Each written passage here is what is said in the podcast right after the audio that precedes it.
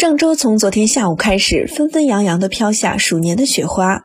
有市民关心，下雪能否杀灭病毒？是不是终于可以出门玩耍了？记者连线北京地坛医院、北京朝阳医院两位专家，专家认为，天气与疫情的关联非常复杂，对于新型冠状病毒的了解仍需时间，公众不应该贸然增加外出。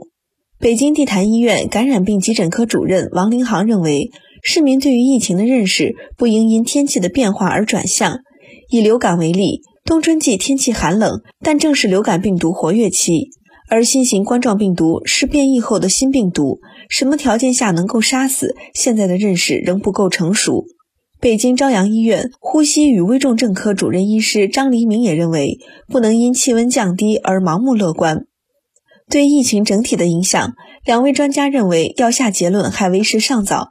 因果关系较为复杂。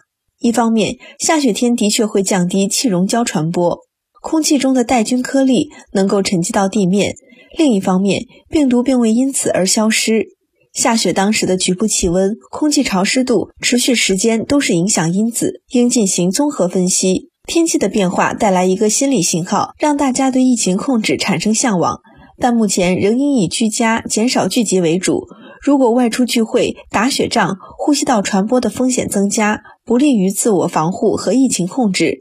王林航表示，张黎明则提醒，现在到了减少病毒进一步传播的关键时期，公众尽量不要外出。除了呼吸道传播，病毒还可能接触传播。在公共区域，如果触碰了有病毒附着的物体，再触碰眼睛、鼻子，也可能因此感染。